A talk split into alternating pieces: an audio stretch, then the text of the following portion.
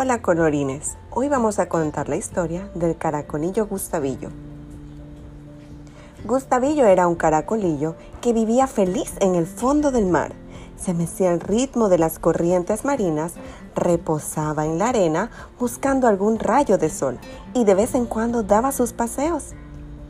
Un día un cangrejo le vio y le dijo, Puedo vivir contigo, Gustavillo se lo pensó dos veces y al final decidió ser, como un antepasado suyo, un cangrejo ermitaño.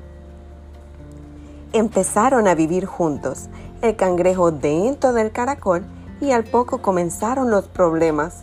El cangrejo se metía las pinzas en la nariz, hacía ruidos cuando comía, no ayudaba en la limpieza.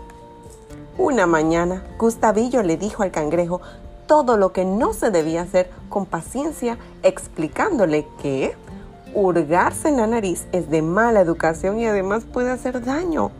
Se mastica siempre con la boca cerrada. Hay siempre que colaborar en la limpieza y en orden donde se vive. El cangrejo se quedó calladito, salió de la casa y se perdió durante varios días.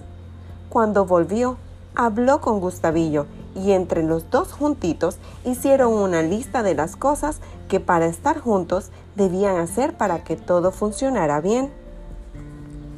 A partir de ese momento se acoplaron a convivir juntos y fueron muy, muy felices. El cangrejo daba a Gustavillo largos paseos y el caracolillo arropaba al cangrejo cuando había marea. Colorín colorado.